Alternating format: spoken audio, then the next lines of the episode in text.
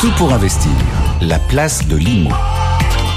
La place de l'IMO, c'est tous les jours dans Tout pour investir. Marie Cœur de Roi nous a rejoint. Bonjour, chère Marie. Bonjour, Lorraine. Nous recevons beaucoup de messages pendant le direct et puis au-delà. Sur vos sujets immobiliers, vous nous écrivez, vous nous sollicitez. Hier, pendant le direct, Senjiz nous a écrit, il est propriétaire, il voulait savoir si c'est possible d'acheter le crédit principal en plus du crédit à euh, la consommation auquel il a souscrit.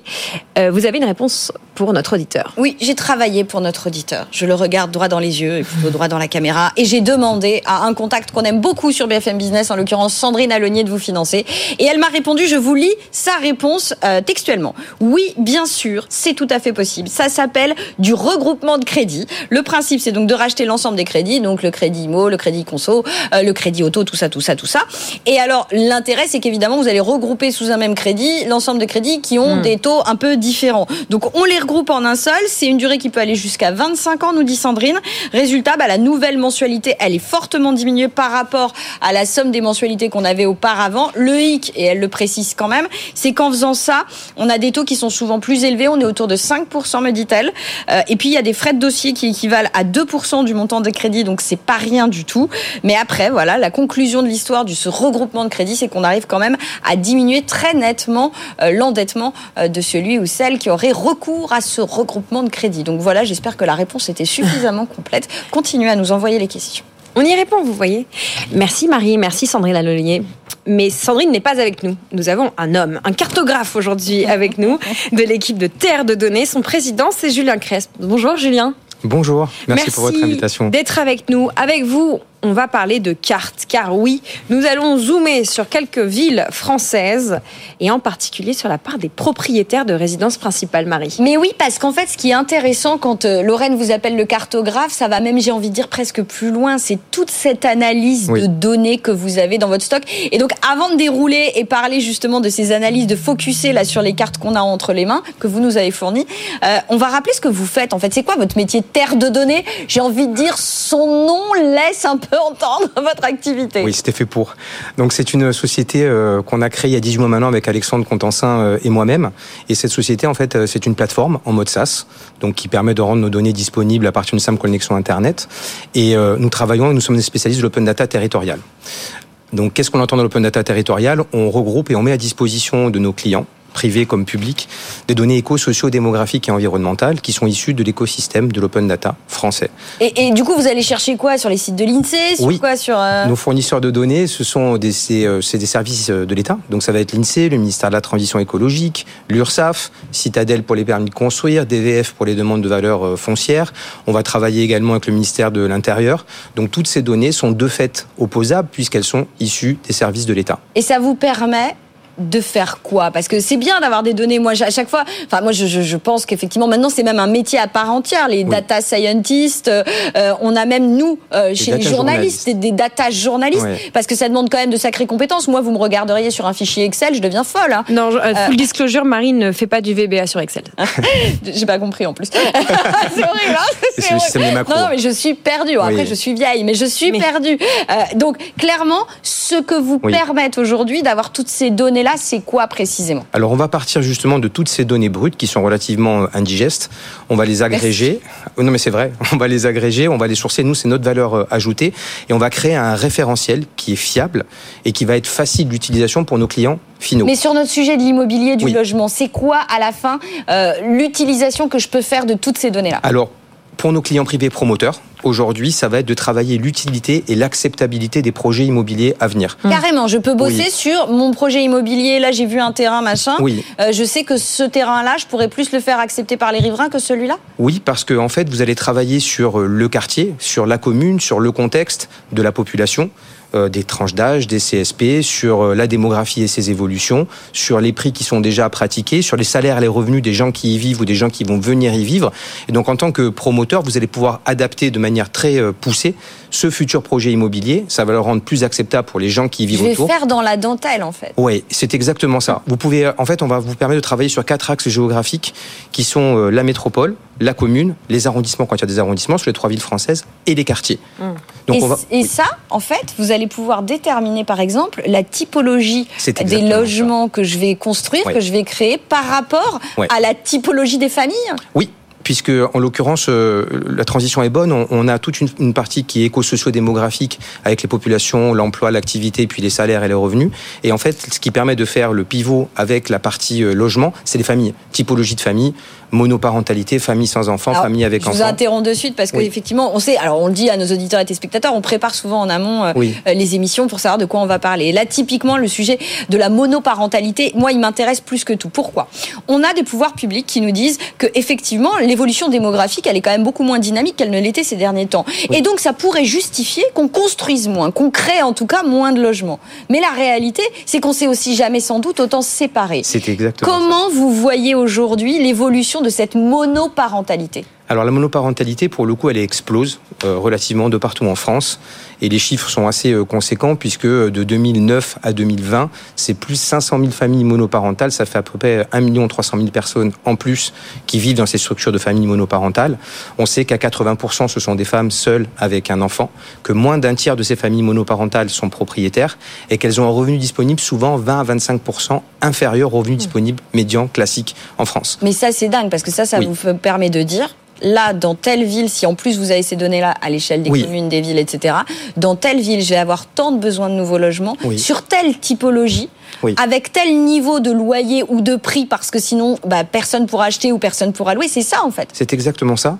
Et, et ce, ce, ce phénomène de familles monoparentales qui va entraîner le besoin de logements plutôt de taille intermédiaire dans un parc privé euh, locatif avec des prix adaptés ou de l'accession à la propriété également avec des prix adaptés, il est, il est de plus euh, euh, corroboré par la séparation euh, des personnes aux âges intermédiaires qui n'existaient pas il y a 15-20 ans et le vieillissement de la de la population. population. Mais là, par exemple, typiquement, vous, vous parliez de taille intermédiaire, c'est-à-dire quoi? C'est-à-dire aujourd'hui, on a moins besoin de grands logements, on a plus besoin de petits logements? Oui, bah, euh, Enfin, Vous dites ça à une Parisienne, moi je vais me, fâcher- je vais me fâcher, hein, très, très, très fort. hein. Ça veut dire quoi, grand? Oui, c'est ça. On n'a pas les mêmes. euh, Bah, si vous voulez, euh, aujourd'hui, avec euh, cette euh, montée en puissance des ménages à une personne versus des ménages à deux personnes ou plus, euh, les appartements de grande taille qui sont euh, traditionnellement les T4, T5 et plus, on en a véritablement, d'un point de vue mathématique, moins besoin.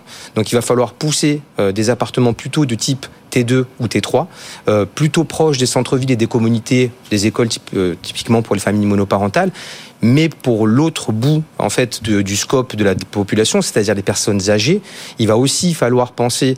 euh, les personnes âgées sont on, on observe déjà ce mouvement. hein. Souvent, les personnes âgées quittent leur grand logement Ouais, pour se rapprocher du centre-ville, plus, plus proche des commodités de taille plus petite. Mais le vrai problème qui subsiste, c'est l'accessibilité de ces logements. L'adaptation de ces Et c'est l'adaptation de ces logements, parce que en centre-ville, il y a encore beaucoup d'immeubles bah, qui sont pas du tout faits pour l'accès aux, aux personnes âgées. L'absence d'ascenseur, des pièces trop petites pour mettre. euh, Les marches pernicieuses. Ouais, pour. C'est exactement ça. Donc, on, on va même avoir un problème d'habitabilité, puisqu'il y a un fait aussi qui est mis en avant et qui est prouvé, c'est que les personnes âgées restent de plus en plus longtemps chez elles et souhaitent y demeurer. Donc, ça veut dire qu'à un moment donné, il va, prévoir, il va falloir prévoir euh, de l'hospitalisation euh, à domicile et donc un lieu qui est adapté à pouvoir quotidiennement accueillir des soins et du personnel soignant. Marie, Julien, je vous coupe parce que, comme le rappelait évidemment Marie, nous préparons ces émissions.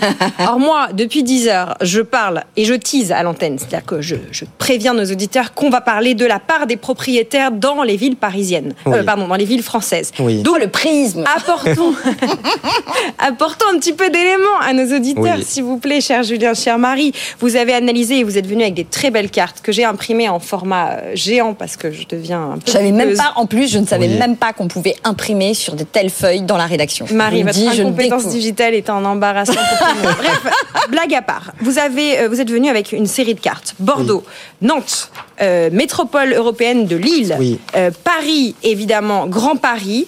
euh, qui disent quelque chose du pourcentage de propriétaires. Est-ce que vous pouvez résumer à l'échelle de la France et si on peut zoomer un petit peu sur Ouais, ces sur ces villes villes, ouais, ouais. Marie, je vais vous confier mes cartes parce que moi je les ai. euh, J'ai des grandes feuilles de papier, j'adore. Sur ce, sur ce sujet-là, on, a voulu mettre euh, en, exergue euh, sur ces quatre euh, ou cinq métropoles euh, régionales que les villes-centres, en fait, qui constituent ces métropoles, que ce soit Bordeaux, que ce soit Lille, que ce soit Paris ou Nantes, en fait, sont des villes où le taux de propriétaires est très inférieur à la, moyenne, nationale. C'est exactement ça. La moyenne nationale, on la rappelle, c'est presque 58%. 58%, j'arrondis, au-dessus euh, des Français, des Françaises sont propriétaires de leur maison principale. Nous sommes un pays de propriétaires, on le sait, d'où la place de l'immobilier aussi dans cette séquence. Exactement. Si on ne l'est pas, on souhaite l'être, on espère l'être. 58% granularisons au niveau des villes. Oui, euh, bah, c'est des pourcentages qui sont euh, effectivement très très très variables. Ouais, au mieux on est à un tiers quoi. Oui, c'est ça. au mieux on est à un tiers et effectivement euh, quand on au plus on s'éloigne, hormis pour la métropole du Grand Paris, hein, mais au plus on s'éloigne de ces villes centres. Ouais, alors je sais pas si on peut zoomer. Mm. je, m'adresse à, à, la régie. Je sais pas si on peut zoomer, mais tout ce qui est rouge, vous voyez, c'est là où on a franchement une très très nette minorité de propriétaires. On est en dessous de la moyenne nationale. Alors que par exemple, je prends, je sais pas, Lille, on voit qu'effectivement là pour le coup, on est sur euh, bien centré. Euh, là, il y, a du, il y a du rouge, donc il y a peu de propriétaires. Mais effectivement, plus je m'éloigne, plus les prix sont faibles et donc plus j'ai de propriétaires. Évidemment. C'est exactement ça.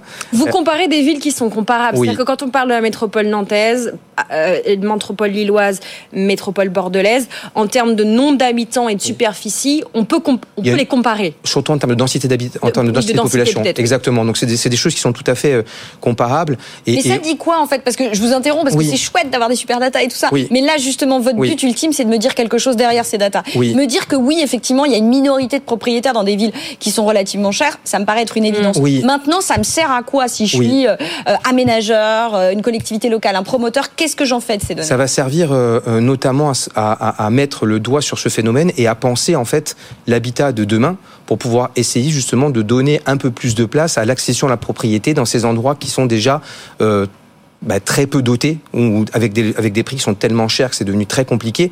Aujourd'hui, on sait que par rapport au zéro artificialisation nette, il va être de plus en plus compliqué euh, de s'étendre. De toute façon, ce sont déjà des, des communes qui sont, très denses, exactement, et que donc on va pouvoir passer par de la réhabilitation. Euh, beaucoup de réhabilitation certainement dans les prochaines années, euh, de la surélévation euh, véritablement foncier aérien, du foncier, euh, du foncier aérien, euh, pour essayer justement. Il y a toujours une forte appétence hein, pour ces grandes métropoles. l'exode rural ou l'exode de ces villes qu'on aurait vu post-Covid, il est finalement assez beau, il est plutôt remis en question. Mm, mm. Donc c'est de pouvoir densifier de manière euh, intelligente ces, euh, ces, grandes métropoles pour pouvoir faire diminuer un temps soit peu, si c'est possible, les prix en euros par mètre carré, euh, mais également... Développer des dispositifs, vous parliez du BRS, le bail réel solidaire par exemple. Oui, le BRS, le BRS c'est quelque chose de très intéressant pour des communes qui veulent permettre à des typologies de familles de venir s'installer. Donc c'est soumis évidemment aux conditions de ressources, mais dans des communes du sud de la France, beaucoup travaillent sur ces sujets-là pour pouvoir redynamiser en fait les communes pour pouvoir faire revenir des jeunes couples avec des, familles, pour pouvoir redonner un second souffle à leur Vous parlez exactement aussi de la même manière du co-living Exactement. Et, euh, et le co-living, il va être euh, hyper important dans les années à venir, tant pour les familles monoparentales que pour les couples qui se séparent de plus en plus, que pour les personnes âgées. Et même, donc ça, ça, ça, devra être pris en compte dans le neuf, évidemment, mais ça va également devoir être pris en compte dans les opérations de réhabilitation. De réhabilitation. Euh, euh, d'un mot rapidement, euh, il y a des gens qui vous appellent pour les transformations de bureaux en logement, là, en ce moment? Ça se fait, oui. Exactement, ça se fait. On va certainement avoir une loi simplificatrice sur la mutation, en fait, de ces, de ces bâtiments. Et il y a un vrai gisement, notamment en proche région parisienne, à pouvoir utiliser pour peut-être permettre l'accession à des euh, gens qui n'ont pas l'opportunité aujourd'hui de devenir euh, propriétaires. Voilà, la donnée au service de l'immobilier, de la politique immobilière, j'ai envie de dire. Hein, euh, c'est donné au service de l'aménagement, de ce qu'on peut faire. On le voit, il y a plein de solutions d'abord avoir de la donnée, avoir l'info, l'analyser pour pouvoir prendre les bonnes décisions. C'est ce que vous faites avec votre équipe, Julien Cresp, présidente de Terre de Données. Ces cartes, il faudrait qu'on les conforte, qu'on les confronte, vous savez, quand on fait le match des villes. Euh, ah, on a fait euh, Toulouse versus Bordeaux, la semaine dernière. Si on a vu cette granularité euh, des métropoles, ça pourrait augmenter encore on en a beaucoup. la valeur de ce match. Merci on va les mettre en contact, on va créer des histoires d'amour. voilà, il se passe des connexions business sur ce plateau. Merci beaucoup Marie Cœur de merci Julien et toute l'équipe de Terre de Données.